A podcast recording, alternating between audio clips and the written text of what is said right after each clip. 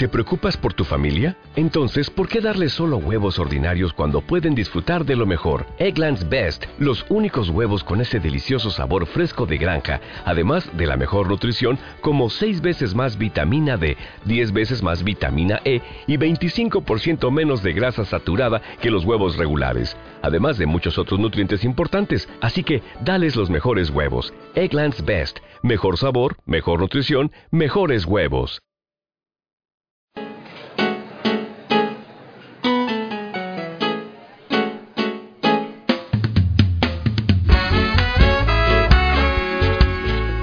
Aquí comienza Solo una respuesta, un programa sobre actualidad pastoral, social y de cultura religiosa que busca ayudar a transformar la realidad desde nuestros roles en la sociedad.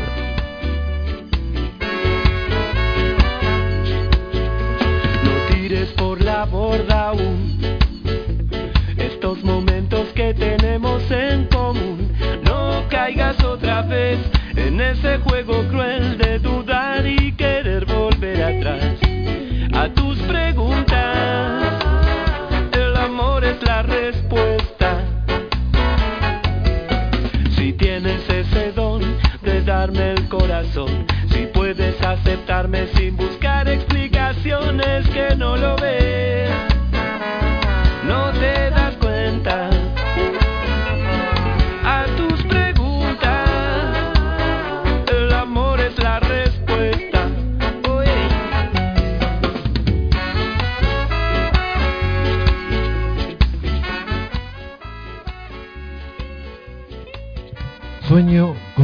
misionera capaz de transformarlo todo para que las costumbres, los estilos, los horarios, el lenguaje y toda estructura eclesial se convierta en un cauce adecuado para la evangelización del mundo actual más que para la autopreservación.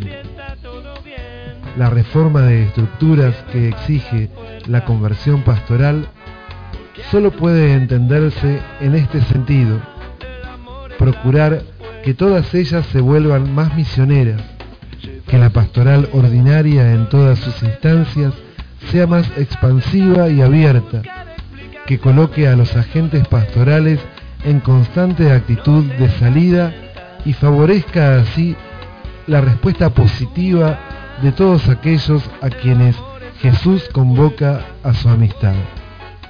Como decía Juan Pablo II a los obispos de Oceanía, toda renovación en el seno de la Iglesia debe tender a la misión como objetivo para no caer presa de una especie de introversión eclesial.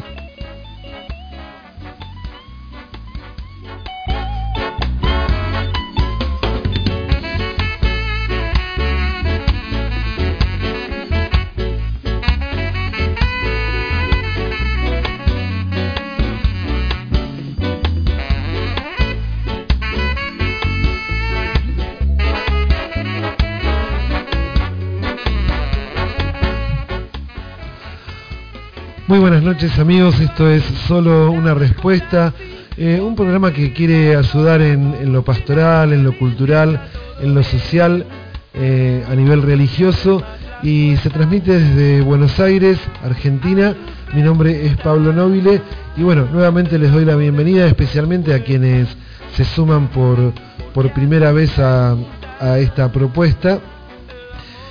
Eh, hoy vamos a hablar eh, continuando con, con, los temas que venimos trabajando, de qué cosas deberían cambiar en la iglesia. Este es el tema principal de, de esta noche, de este programa, de esta tarde para quienes escuchan por eh, FM Magna de, de, Chubut o quienes lo escuchan grabado. Eh, y bueno, esta pregunta, eh, bueno, no es con trampa, pero sí va en el sentido de lo que venimos conversando desde los primeros programas, eh, o sea, en, todo este tiempo que viene transcurriendo, y venimos tratando, bueno, un poco desde el Evangelio, apoyándonos también en, la exhortación apostólica de Evangelii Gaudium, en el documento de Aparecida y en los cambios que van sucediendo que, nos vamos proponiendo como iglesia, bueno, eh, a la luz de, nuestro hermano Papa Francisco, ¿no? Eh, por eso, bueno, eh, la propuesta de hoy es esto de qué cambio sugerirías para la iglesia de hoy, qué cosas pensás que, tiene que cambiar la iglesia. Pero en este sentido, en lo que hablamos, lo que hablábamos recién, que es bueno el número 27 de, eh, de la exhortación Evangelii Gaudium, y tiene que ver eh, con esta conversión pastoral. Pero bueno, ya vamos a hablar de, esto. Si quieren comunicarse con nosotros, lo pueden hacer a, través de Facebook o Instagram.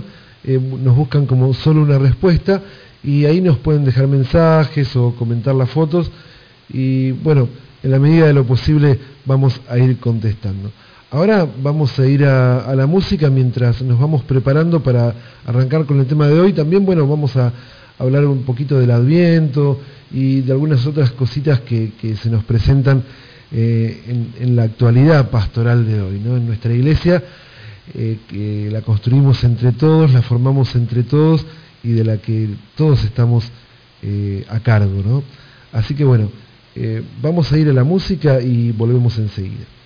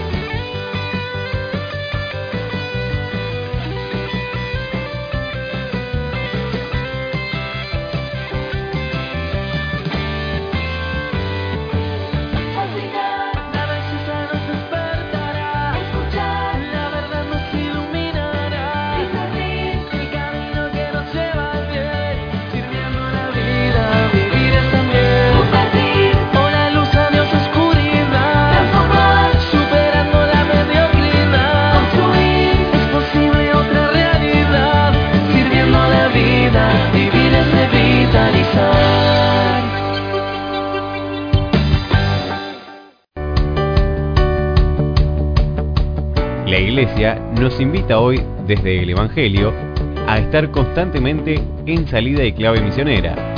Le damos la bienvenida al espacio Soy Misión en esta tierra. Testimonios, historias y escritos de hombres y mujeres que transformaron la realidad siendo más allá de todo.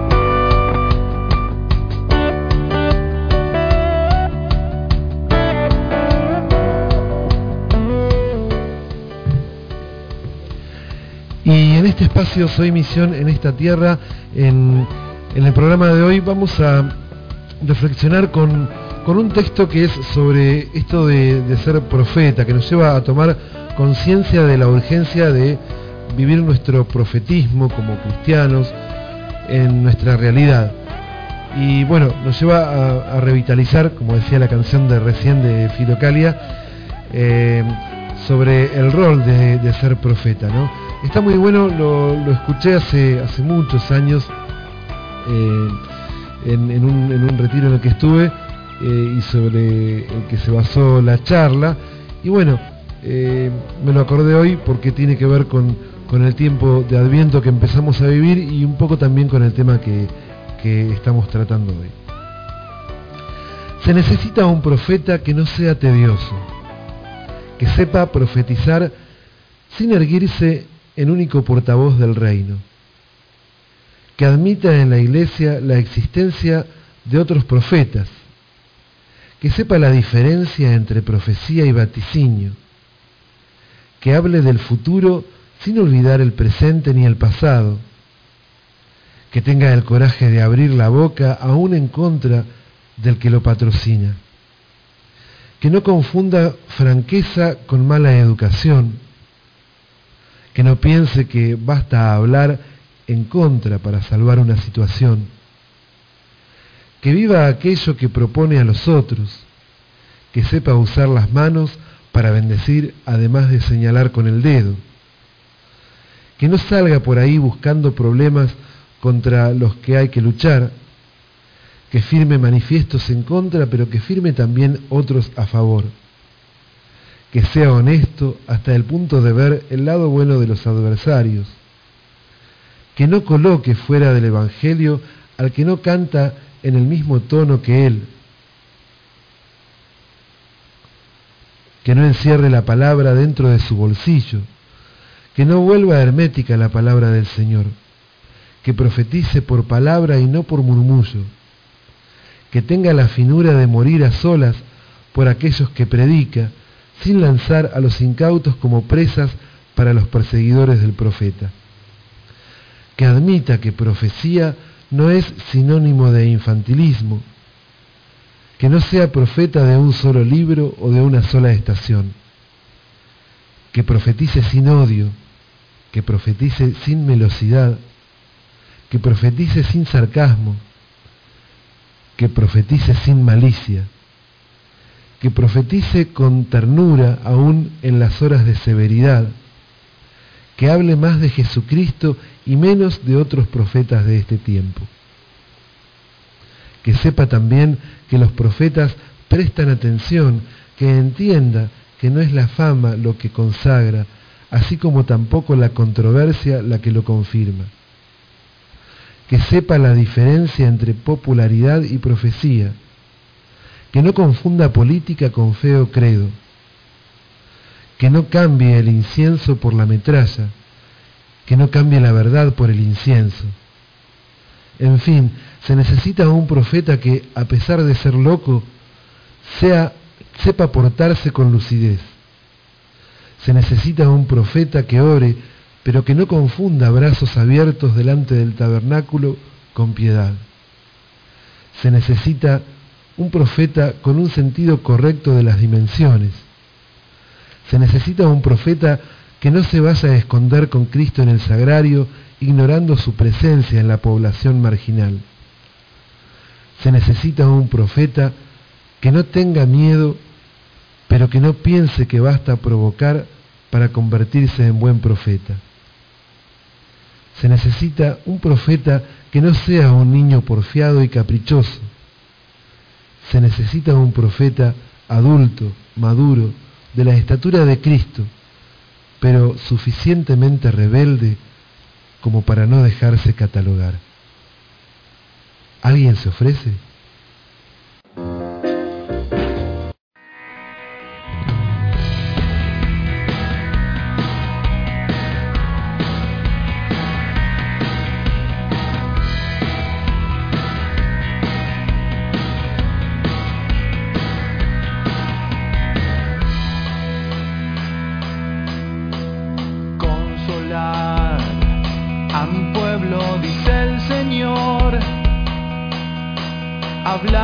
Al corazón del hombre.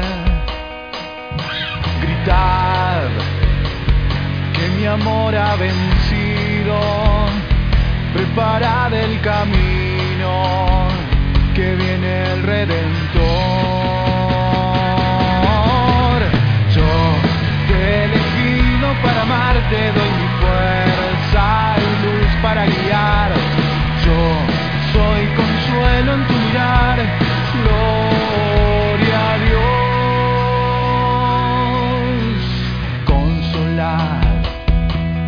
pueblo, dice el Señor. Sacad de la ceguera a mi pueblo. Yo he sellado contigo una alianza perpetua. Yo soy el único Dios. Yo te para amarte, doy mi fuerza y luz para guiar. Yo soy consuelo en tu mirar, gloria a Dios. Yo te he elegido para amarte, doy mi fuerza y luz para guiar. Yo soy consuelo en tu mirar, gloria a Dios. Consolad a mi pueblo, dice el Señor. Mostradle el camino de libertad. Yo les daré fuertes alas, transformaré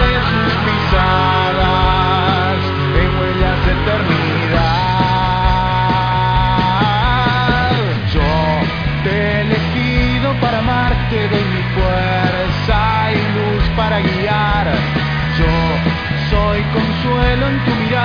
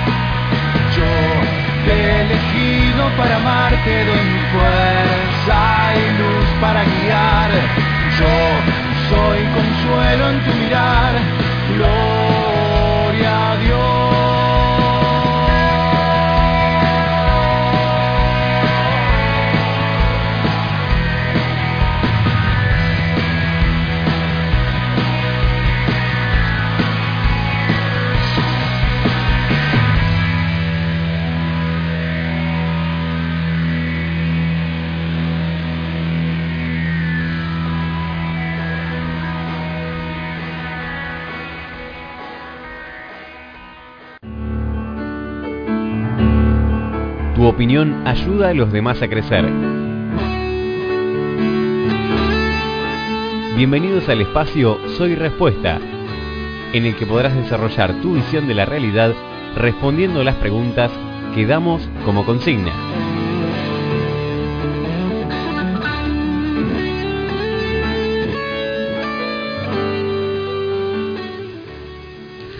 Y como decíamos al principio y lo veníamos eh, bueno anunciando por, por las redes sociales, eh, bueno la pregunta de hoy tiene que ver con, con este sueño de- del Papa Francisco que, bueno que él lo, lo plasma en Aparecida, pero es un sueño que tiene eh, desde hace mucho tiempo y que bueno que lo viene diciendo en- en diferentes ocasiones mucho antes de ser papa, desde mucho antes de ser papa. Eh, en, en, Gaudium lo plantea de este modo, y lo leíamos al principio, al principio, sueño con una opción misionera capaz de transformarlo todo. La pregunta es, ¿qué pensás que debería cambiar en la iglesia?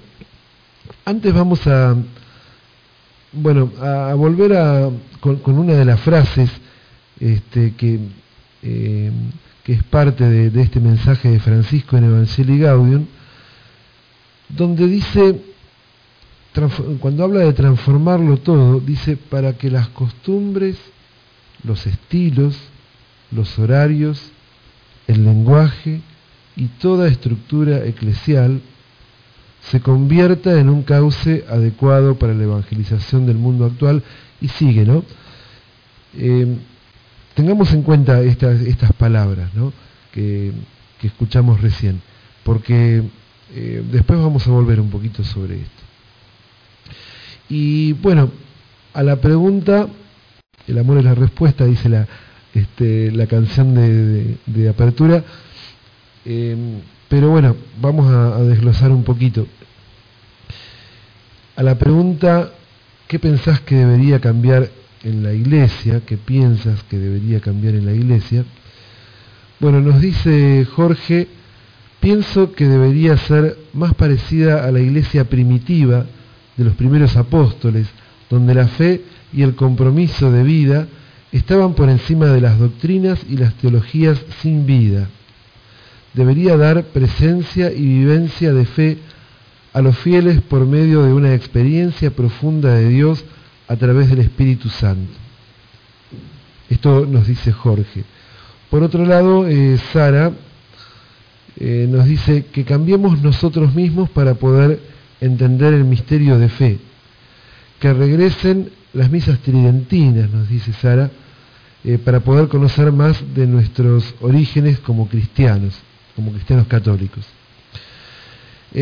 otras respuestas en diferentes conversaciones, charlando o chateando con, diferentes personas, hablan del cambio de estructuras, de, estructuras en general, eh, haciendo hincapié en algunos casos de estructuras de poder, cambios en el lenguaje ambiguo, eh, un poco en, el tema de la coherencia. Pero bueno, eh, cuando hablamos desde Evangelii Gaudium, ah, tenemos un audio también, vamos, vamos a escuchar a ver si, si puede salir este, este audio, si no, bueno, lo, escuchamos después y, comentamos un poquito. Lo que cambiaría la iglesia eh, sería el doble discurso en el que caen muchas personas comprometidas con la fe católica y que buscan transmitir eh, el Evangelio de la mejor manera, pero, pero caen en una intolerancia hacia otras experiencias de vida y de fe y, a veces no toleran que Jesús se pueda presentar de manera personal y diferente ante cada uno. Y, muchas veces como que se cae en, eso de adueñarse de la fe. Este, yo cambiaría eso. Bueno, este mensaje es de, eh, de Roberto eh, que bueno, él, eh, acierta un poco porque va, va en este sentido del que estamos hablando, todos los mensajes van en este sentido, a veces por ahí, bueno, uno pone, por eso al principio dije que, la pregunta no es con trampa, pero, eh, pero sí para que demos nuestra opinión, porque es importante, si decimos y venimos hablando en esa línea y, desde el Concilio Vaticano II, o desde el Evangelio, mejor dicho, la, la Iglesia eh, viene hablando en este sentido eh, del que todos formamos parte, participar es esto, cuando, cuando decimos te invito, te invito a participar o te invitamos a participar de tal cosa, de tal otra, participar es formar parte, ser parte de, ¿no?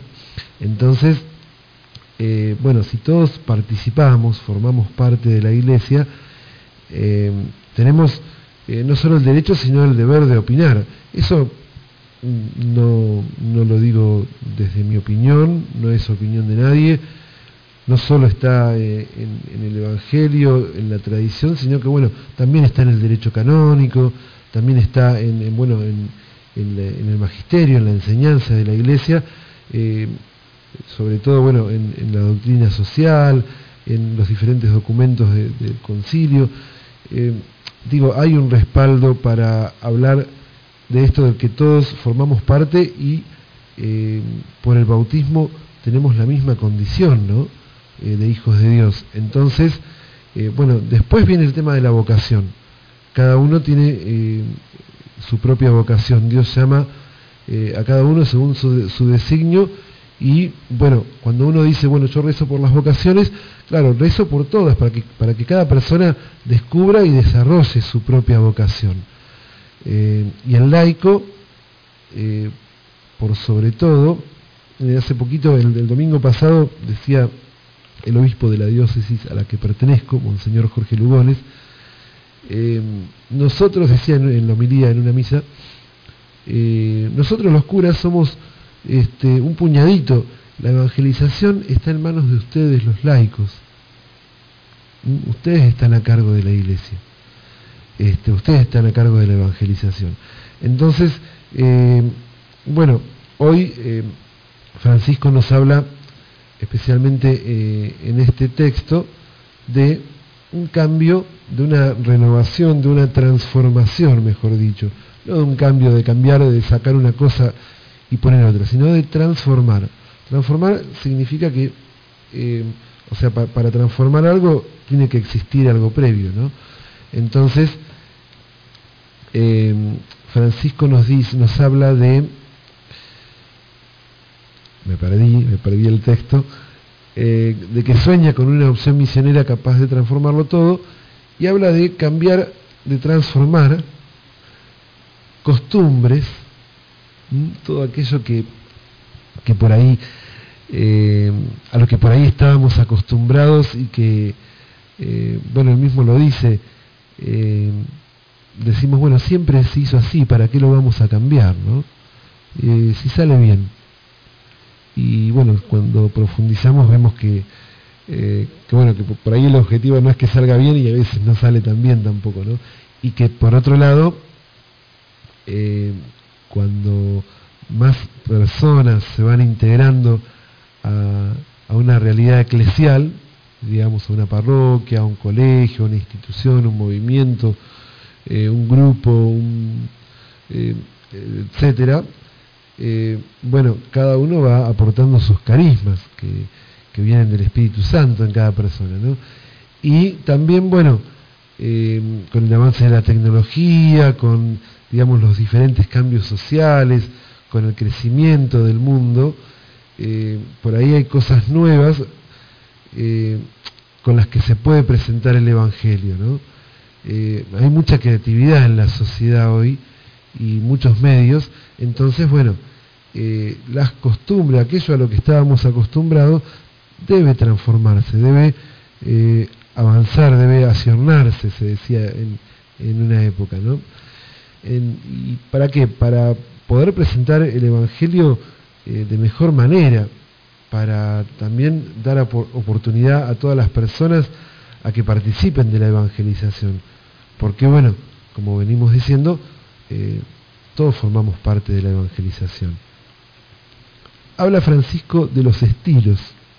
Tiene un poco que ver con lo que, con lo que decíamos recién. No, eh, no es lo mismo, eh, bueno, siempre eh, se cae en el tema de la misa, pero hay, hay otros ejemplos, ¿no? Pero, digamos, no es lo mismo, no sé, una homilía desde, desde el ambón, ni hablar del púlpito, porque el púlpito ya, se, ya se sacó hace, hace años, no se usa más.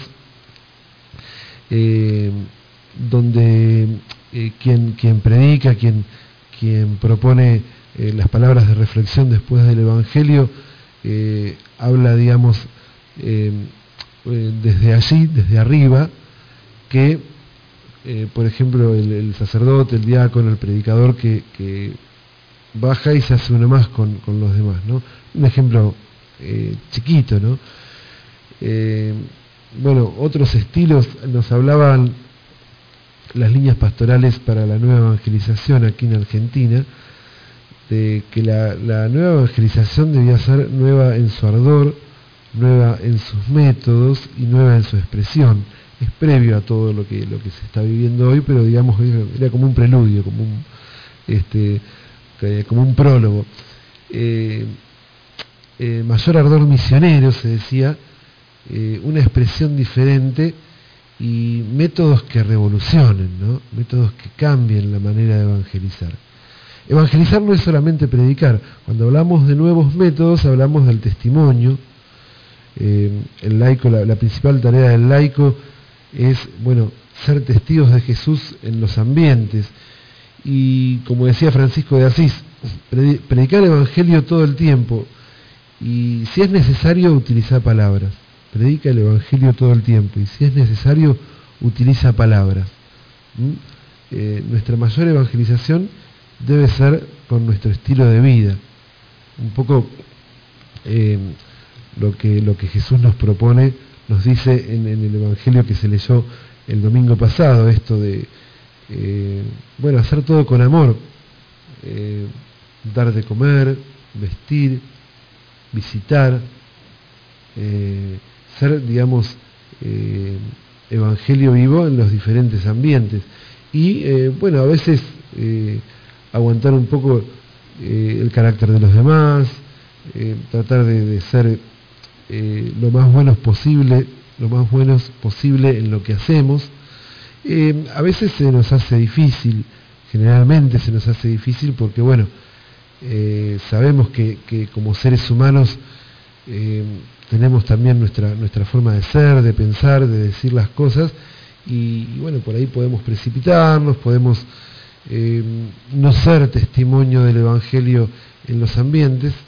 Eh, cuando hablamos de ambientes hablamos de trabajo, estudio.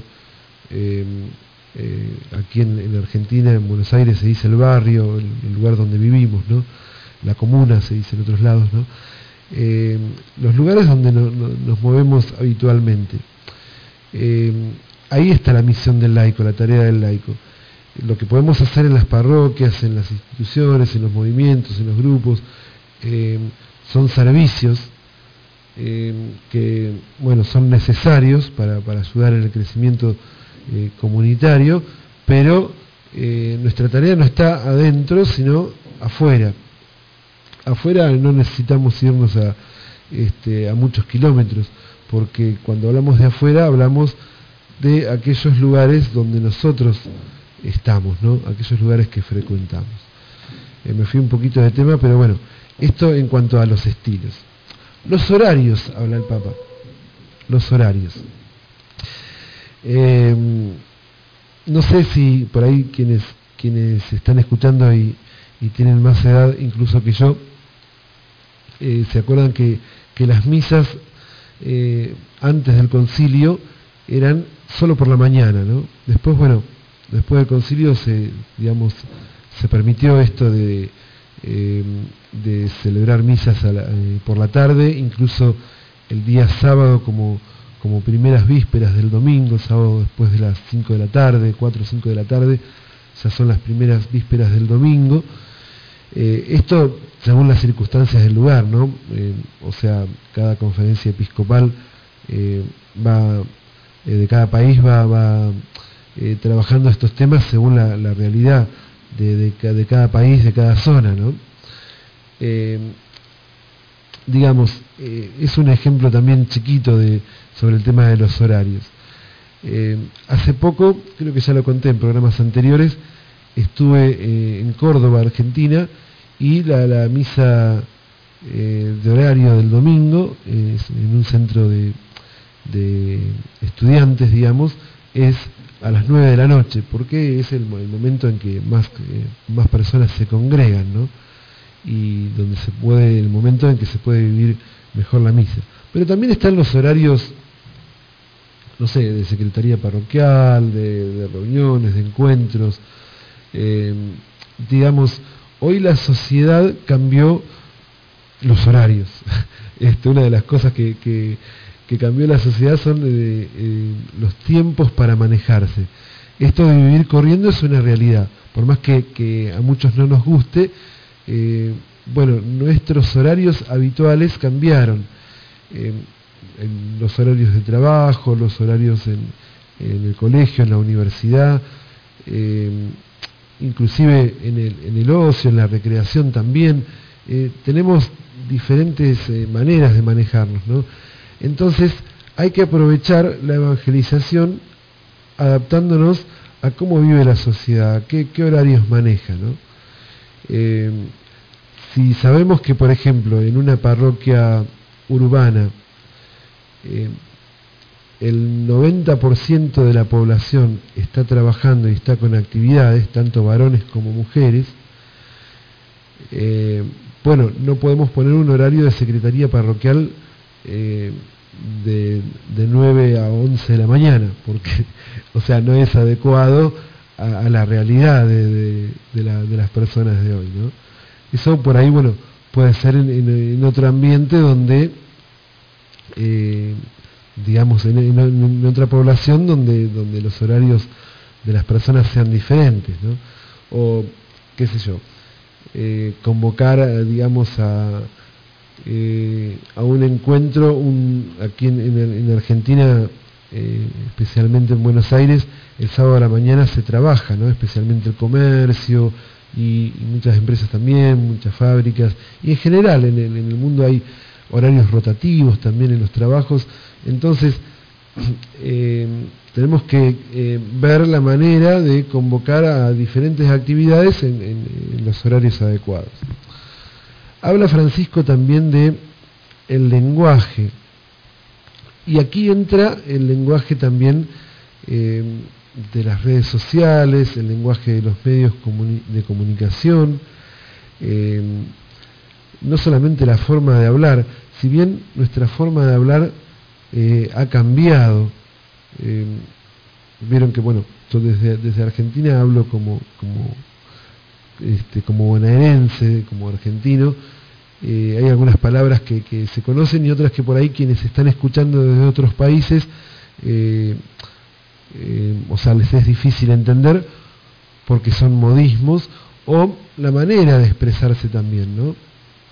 Entonces, bueno, se habla de castellano neutro, en América, y de repente, eh, bueno, nuestra, nuestra manera de expresarnos, nuestra manera de hablar, hace que la, evangelización, que digamos el mensaje, eh, llegue de manera diferente.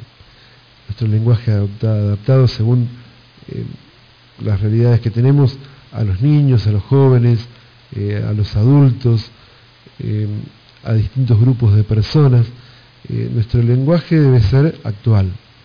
Actual no quiere decir eh, hablar de cualquier cosa, hablar de cualquier manera, quiero decir, sino eh, actualizado, o sea, adecuado a, las personas a, quienes estoy hablando. Pero también está, digamos, el, lenguaje de las redes sociales, como decíamos, la imagen como lenguaje, todas las tecnologías que, se utilizan y que, se aprovechan muchísimo para la evangelización, las herramientas este, que se usan en los celulares. Eh, bueno, ahí tiene que este, eh, también convertirse este, la, eh, como es la, opción misionera, ¿no?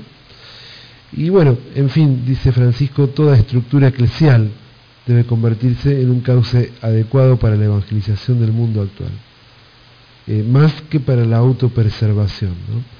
Es muy recomendable leer todo este documento despacio, tranquilos, buscando los temas que por ahí, buscando primero los temas que por ahí más nos interesan, eh, porque es una, una exhortación apostólica, es programática, digamos, es para ir poniendo en práctica constantemente y a veces, bueno, nosotros según nuestra realidad eh, vamos eh, leyendo las partes que más nos interesan y después, bueno, completamos la lectura, ¿no?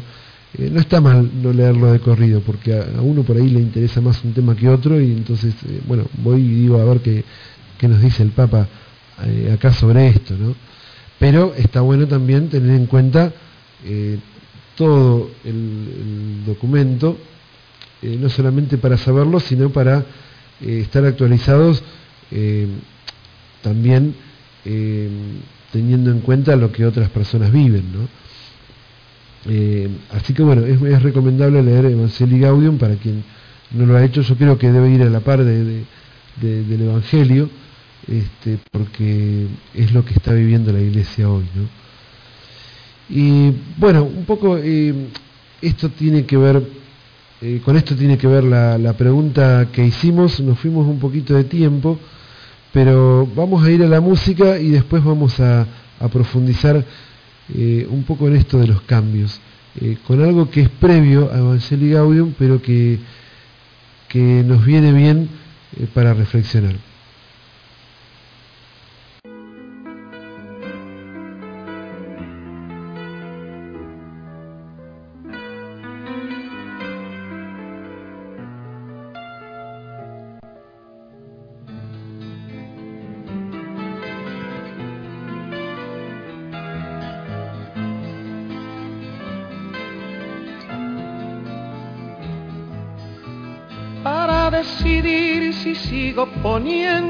Sangre en tierra, este corazón que bate su parche sol y tinieblas, para continuar caminando al sol por estos desiertos, para recalcar que estoy vivo en medio de tantos muertos para decidir, para continuar, para recalcar y considerar. Solo me hace falta que estés aquí con tus ojos claros. Ay,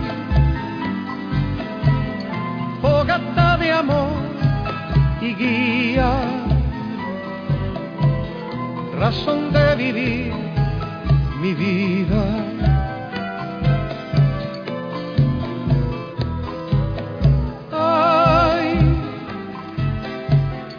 Fogata de amor razón de vivir mi vida.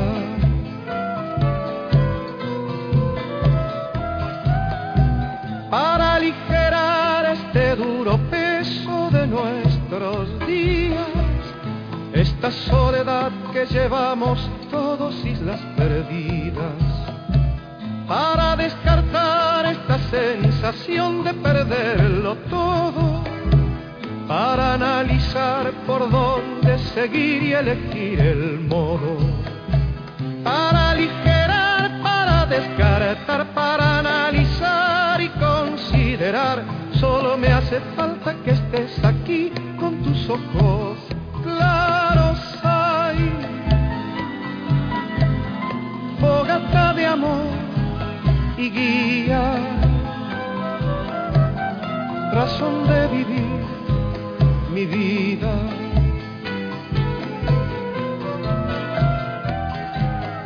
Ay, fogata de amor y guía, razón de vivir mi vida.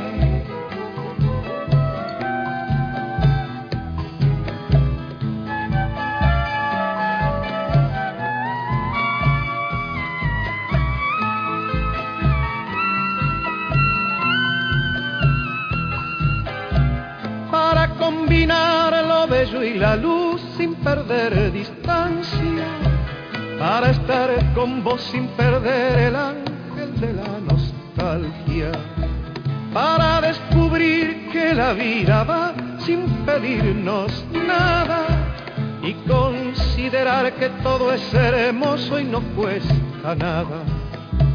Para combinar, para estar con vos, para descubrir y considerar solo me hace falta que estés aquí ojos claros. Hay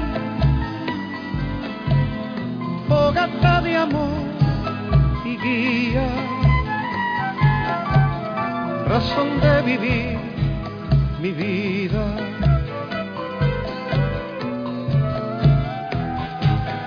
Ay, fogata de amor y guía, de vivir mi vida.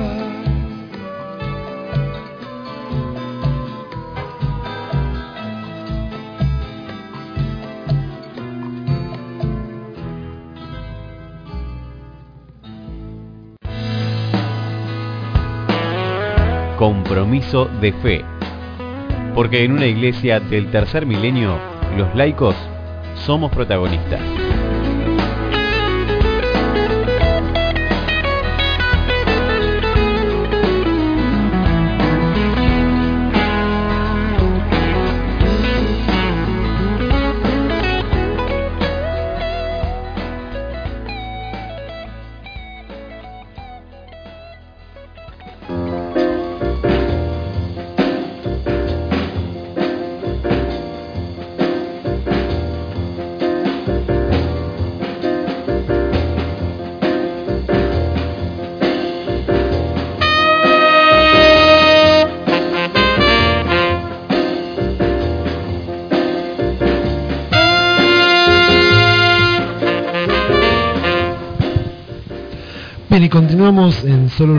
Una respuesta para quienes eh, recién se acoplan a, Radio Felatina.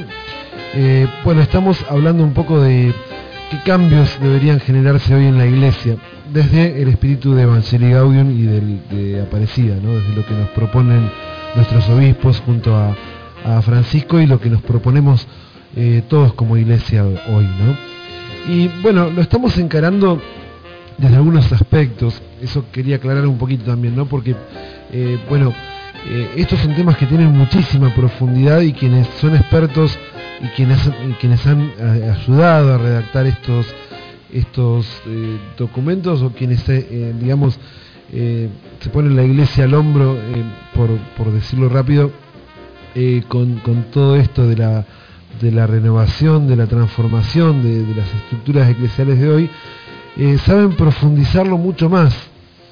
Eh, nosotros lo hablamos desde nuestros ser laicos y desde, nuestras realidades. Eh, así fueron los mensajes, así también es lo que, lo que puedo transmitir desde, desde la experiencia laical, ¿no? como, como, un cristiano más como, como vos que estás escuchando del otro lado.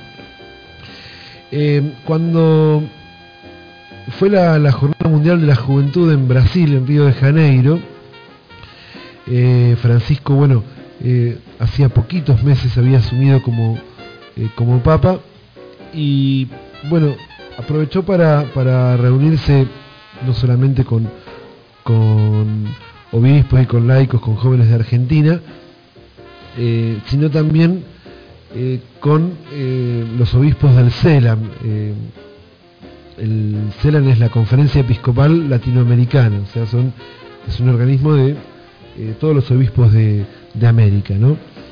Eh, bueno, eh, en América los obispos vienen trabajando desde hace muchísimos años todo el tema pastoral de la evangelización de América y lo vienen plasmando en diferentes documentos. Francisco plantea en esta reunión, vamos a tratar de hacerlo rápido esto, pero está bueno porque es el, forma parte del tema principal de hoy, plantea la diferencia de lo que fue Aparecida con las demás conferencias eh, de, Latinoamérica, ¿no? Y habla de esto, lo que decíamos antes, de eh, cómo el, documento es más este, programático y paradigmático, o sea, eh, es, digamos, consecuencia de, diferentes consultas al pueblo de Dios. Me acuerdo de haber llenado, digamos, una, hojita en mi parroquia como, como consulta para antes que se hiciera la, este, la conferencia de Aparecida, así les habrá pasado a muchos, y donde hemos tenido muchos participación y donde se hizo hincapié en esto de, bueno, tiene que haber una consecuencia después de esto, que fue la, misión continental. Y bueno, eh, Aparecida es puntapié para esto de la conversión pastoral y para el discipulado misionero, ¿no?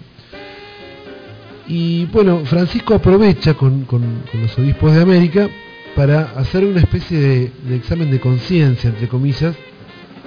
Por supuesto llevó su, discurso y, se salió un montón de veces, pero aquí tenemos, en, digamos, eh, en, el, discurso en papel, esas preguntas que eh, dice, son preguntas, dice Francisco, que conviene que nos hagamos frecuentemente como examen de conciencia, ellos como, como obispos, ¿no? Procuramos que nuestro trabajo y el de nuestros presbíteros sea más pastoral que administrativo. ¿Quién es el principal beneficiario de la labor eclesial? ¿La iglesia como organización o el pueblo de Dios en su totalidad? ¿Superamos la tentación de atender de manera reactiva los complejos problemas que surgen?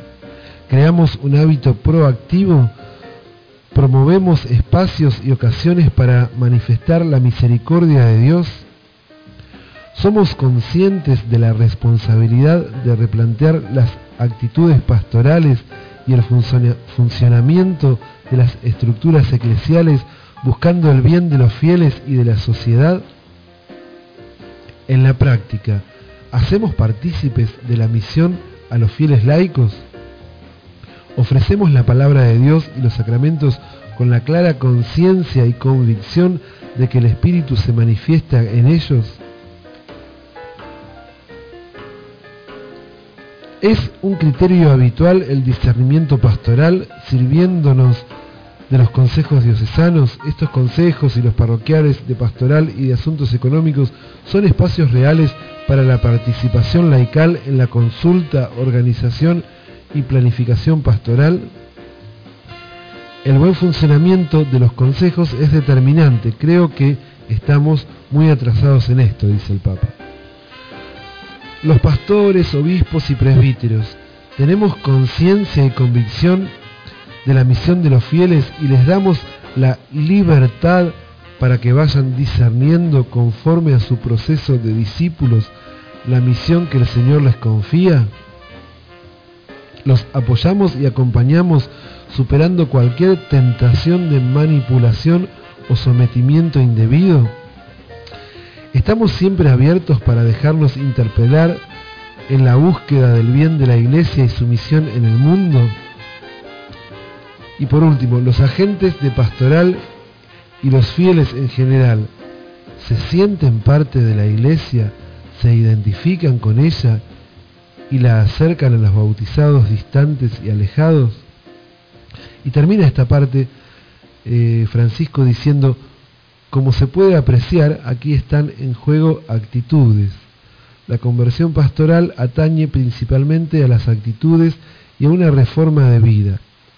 Un cambio de actitudes necesariamente es dinámico, entra en proceso y solo se lo puede contener acompañándolo y discerniendo. Es importante tener siempre presente que la brújula para no perderse en este camino es la identidad católica concebida como pertenencia eclesial. Eh, bueno, importante, son preguntas de examen de conciencia que, como decíamos, eh, son para, para, o sea, Francisco eh, las plantea estas preguntas para los obispos mismos y que las dejamos picando porque también nos atañen a nosotros. ¿Cómo está nuestra libertad? Después vamos a hablar un poquito de otra parte de, este, eh, de estas palabras, de este discurso. Ahora vamos a ir a, eh, a la música y bueno, vamos, vamos a, continuar con, con, este tema de, la, de las palabras de Francisco en el 2013 a los obispos del Sena.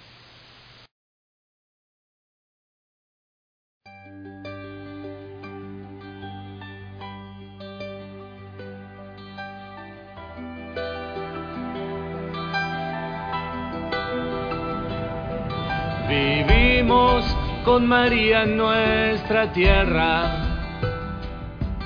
regalándonos la vida de Jesús, abrigando con su manto nuestros tiempos, junto a la iglesia y sus ganas de vivir. Está gestando un nuevo nacimiento quiere en tu puerta entrar y dar a luz. Necesitamos tomarnos de tu mano y despertar en la vida de Jesús. Iglesia, levántate y camina, evangeliza con María otra vez. Iglesia, levántate y camina, evangeliza con María otra vez. Iglesia, levántate y camina, evangeliza con María otra vez. Bajo tu amparo los pueblos del mundo toman tu fuerza y crecen en el amor que une tantos corazones solitarios latiendo dentro de tu bello corazón. Así la iglesia fundada por sus venas tu silencio y tu voz. Toda la vida con María en nuestra tierra, madre y estrella de nuestra salvación.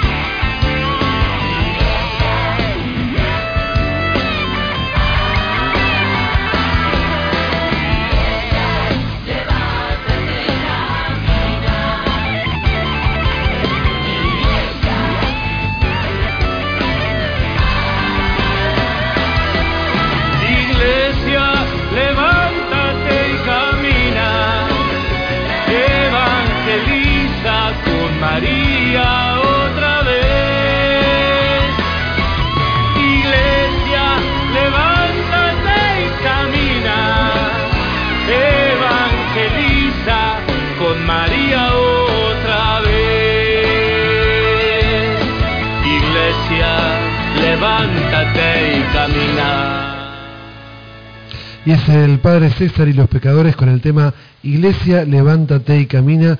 Continuamos en solo una respuesta y bueno, eh, ya nos estamos yendo de tiempo, pero vamos a continuar un poquito más. Porque esto que les anticipaba antes eh, está muy bueno. Porque aquí Francisco nos habla de algunas tentaciones contra el discipulado misionero. Vieron que, que, bueno, que eh, en Aparecida los, los obispos nos hablan de eh, ser discípulos misioneros, quienes hemos trabajado y continuamos trabajando eh, estas propuestas, este documento, que son, bueno, propuestas este, que, que salen del, de diferentes ambientes de la iglesia, desde, desde nosotros mismos. Bueno, se trabaja esto de ser discípulos misioneros. Eh, creo que en este mismo discurso, si pueden escucharlo, si lo buscan en, en YouTube o, en, otros medios, eh, escucharlo directamente eh, desde Francisco, él es muy elocuente, bueno, como suele ser él, y hace énfasis en un montón de cosas. Él habla de, como si fuera una sola palabra, discípulo misionero. ¿Mm? O sea, no se puede ser, eh, o sea, quien es discípulo no, no puede dejar de ser misionero. Y no se puede ser misionero sin, sin ser discípulo. Es algo que se da a la vez. Eh, una cosa depende de la otra, ¿no? Por supuesto el Papa lo dice mucho mejor. Eh, bueno, aquí habla de las tentaciones contra el discipulado misionero. Dice, la, la opción por la misionariedad del discípulo será tentada. Aclara algunas cositas más. Y una de las tentaciones de las que habla nuestro Papa es la ideologi- ideologización del mensaje evangélico.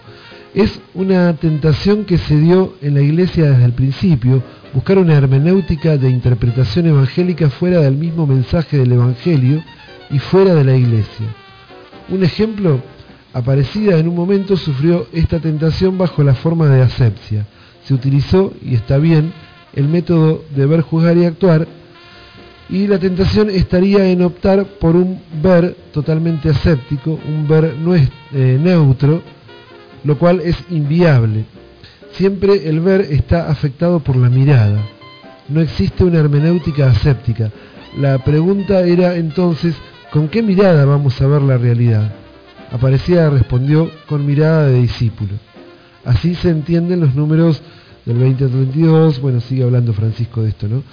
Eh, hay otras maneras de, de, ideologización del mensaje y actualmente aparecen en Latinoamérica y el Caribe propuestas de esta índole.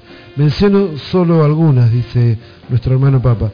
El reduccionismo socializante es la ideologización más difícil de descubrir. En algunos momentos, en algunos momentos fue muy fuerte. Se trata de una pretensión interpretativa en base a una hermenéutica según las ciencias sociales. Abarca, abarca los campos más variados, desde el liberalismo de mercado hasta la categorización marxista. Por otro lado, la ideologización psicológica se trata de una hermenéutica elitista que en definitiva reduce el encuentro con Jesucristo y su ulterior desarrollo a una dinámica de autoconocimiento. Suele darse principalmente en cursos de espiritualidad, retiros espirituales, eh, ciertos cursos de espiritualidad y retiros espirituales, y termina por resultar una postura inmanente y autorreferencial. No sabe de trascendencia y por lo tanto de misionalidad. Después, por otro lado, Francisco habla de la propuesta gnóstica, bastante ligada a la tentación anterior. Suele darse en grupos de élites con una propuesta de espiritualidad superior bastante desencarnada que termina por desembarcar en posturas pastorales eh, bueno, utiliza un término en latín que no lo sé a ver, eh, de disputas vendría a ser, ¿no? Fue la primera desviación de la comunidad primitiva y reaparece a lo largo de la historia de la Iglesia en ediciones corregidas y renovadas.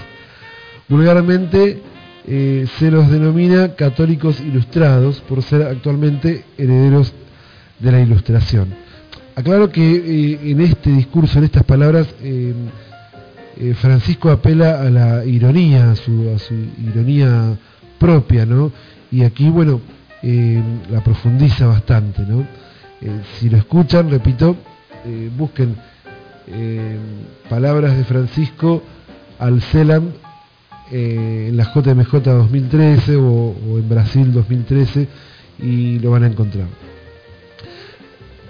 bueno, continúa dando ejemplos eh, otra de las tentaciones es el funcionalismo. Su acción en la iglesia es paralizante. Más que con la ruta, se entusiasma con la hoja de ruta. La concepción funcionalista no tolera el misterio, va a la eficacia. Reduce la realidad de la iglesia a la estructura de una ONG. Lo que vale es el resultado constatable y las estadísticas. De aquí se va a todas las modalidades empresariales de la iglesia, constituye una suerte de teología de la prosperidad en lo organizativo de lo pastoral. Y bueno, eh, un punto importante eh, del cual Francisco habla muchísimo, habló, habla y va a seguir hablando, es el clericalismo. El clericalismo es también una tentación muy actual en Latinoamérica. Curiosamente, en la mayoría de los casos se trata de una complicidad pecadora. Atenti con esto el cura clericaliza y el, y el laico le pide por favor que lo clericalice porque en el fondo le resulta más cómodo. El fenómeno del clericalismo explica en gran parte la falta de adultez y de cristiana libertad en buena parte del laicado latinoamericano. O no crece, la mayoría, o se acurruca en cobertizos de ideologizaciones como las ya vistas, o en pertenencias parciales y limitadas. Existe en nuestras tierras una forma de libertad laical a través de experiencias de pueblo, el católico como pueblo. Aquí se ve una mayor autonomía sana en general y que se expresa fundamentalmente en la piedad popular. El capítulo de Aparecida sobre piedad popular describe con profundidad esta dimensión. La propuesta de los grupos bíblicos de las comunidades eclesiales de base y de los consejos pastorales va en la línea de superación del clericalismo y de un crecimiento de la responsabilidad laical. Paramos acá con el discurso de, Francisco a los obispos del CELAM, pero está bueno decir que cuando hablamos de clericalismo no estamos hablando en contra de los sacerdotes, sino eh, de aquello exagerado, todo lo que termina en ismo es, exagerado, ¿no? Eh, también definición rápida. Este, pero eh, cuando hablamos de clericalismo hablamos de cuando eh, se pone al sacerdote, a la vocación, digamos, este, sacerdotal, como por encima, o al hacer, o a la, digamos, a la acción del sacerdote, por encima de, la acción pastoral de los laicos, ¿no? Eh, y bueno, eh, sabemos, el concilio nos habla de esto, el Evangelio mismo eh, es claro en muchos, en muchos capítulos, que, bueno, lo que decíamos también al principio, la tarea evangelizadora de la Iglesia es propia de todas las personas, de todos los bautizados. entonces, bueno, tanto sacerdotes como laicos tienen vocaciones diferentes cada uno es llamado por Dios este, para, para cumplir esta misión. ¿no? Y el laico también es llamado especialmente a cumplir esta misión en el mundo, a ser testigos del reino y constructores del reino en el mundo, así como lo es el sacerdote con sus tareas este, en, la, eh, en las diferentes tareas que tienen los sacerdotes. Ahora, cuando eh, decía un obispo aquí en Argentina, eh, cuando se pone por encima el sí padre, o esto se hace así porque lo dice el padre, ahí está el clericalismo, ¿no? Este, la evangelización la, la, planificamos, la, la, realizamos, la construimos entre todos, y bueno, el sacerdote tiene una tarea muy importante, obviamente, que es el, acompañamiento y la, dirección pastoral, eh, bueno, eh, la celebración de los sacramentos, el acompañamiento eh, a las comunidades, pero digamos, es tarea de todos, o sea, las cosas no se hacen así porque las dice el Padre, las planificamos entre, entre todos, por eso existen los consejos de pastoral, existen las diferentes realidades de, evangelización, las, como es, instituciones, movimientos, y más allá de las instituciones y movimientos, porque muchos somos cristianos, son cristianos este, católicos, eh, digamos, eh, más allá de, la participación o no de, un movimiento o de una institución, eh, está esta tarea que tenemos en el mundo, ¿no? Entonces, ahí donde, donde no está el sacerdote, se decía hace un tiempo, está el laico evangelizando. Y esto es muy cierto, esto es muy cierto, porque eh, bueno, el sacerdote no solamente no puede llegar a todos, sino que no debe llegar a los ambientes que les toca a los que nos toca a los laicos, eh, porque eh, la, tarea es diferente, no es ni, ni, menos ni más, es diferente, es complementaria, si se quiere, ¿no? entonces, bueno, este fenómeno del clericalismo que viene desde hace muchos siglos, es algo eh, que, bueno, eh, digamos que, hoy está, eh, hoy se nota más, se notan más las consecuencias de este clericalismo y todavía se sigue, se sigue practicando en muchos ambientes. pero bueno, esto no pasa en nuestras comunidades seguramente. Así que este, es importante tener en cuenta estas palabras del Papa porque eh, hacen a nuestra realidad, a nuestra realidad como, como cristianos, como laicos, no solo en lo, parroquial o, en la estructura eclesial, sino también eh, a nuestra realidad eh, de ser de testigos del reino en el mundo. Vamos a ir a otro tema y vamos a reflexionar muy brevemente antes de terminar sobre sobre el Adviento, sobre el nuevo año litúrgico que, comenzamos hoy. Cambia mi corazón, limpia en mí la maldad, lo que no pueda ver, de mi error muéstrame, guárdame para ti dame tu santidad en pureza y verdad. Yo te quiero Mi lámpara llena de aceite, mis vestidos sean relucientes, esperando pacientemente que vuelvas por mí. Oh, oh.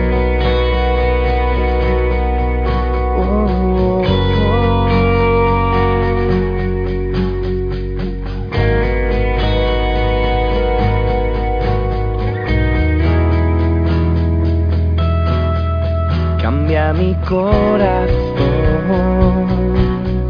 limpia en mí la maldad,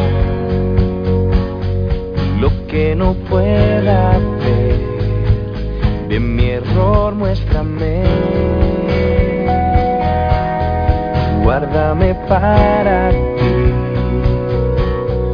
dame tu santidad, en pureza y verdad esperar. Mi lámpara llena de aceite,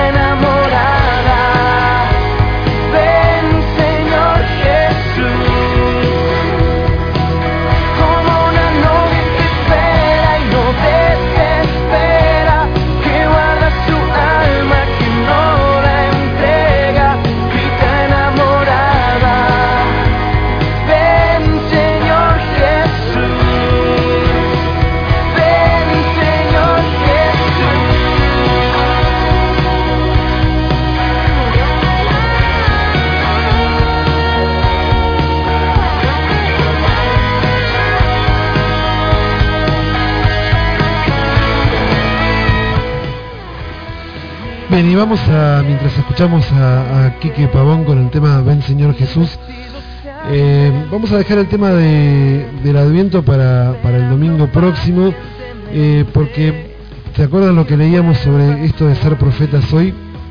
Eh, bueno, vamos a, a encarar el tema del Adviento desde esto de, del ser profetas, ¿no? Ser profetas en la actualidad. Eh, tenemos un mensaje más, nos dice Daniel de Lanús, Buenos Aires.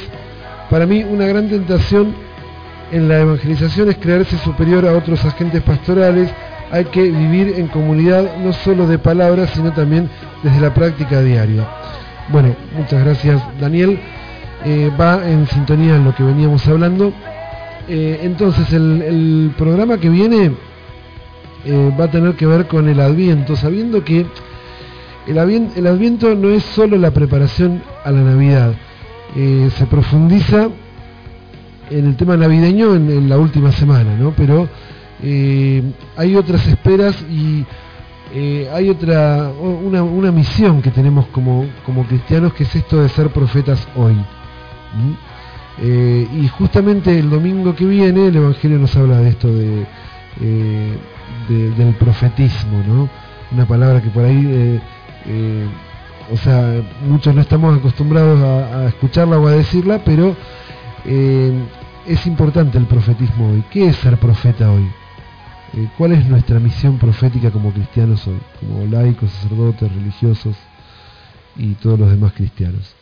Así que bueno, nos encontramos entonces el domingo que viene. Saludos a la gente que está escuchando, bueno, a través de- de- del audio grabado o a través de, eh, de Radio Magna de Chubut. Eh, nos encontramos el domingo próximo. Esto fue, eh, bueno, solo una respuesta. Mi nombre es Pablo Novilo y los saludo desde aquí, desde Buenos Aires, Argentina.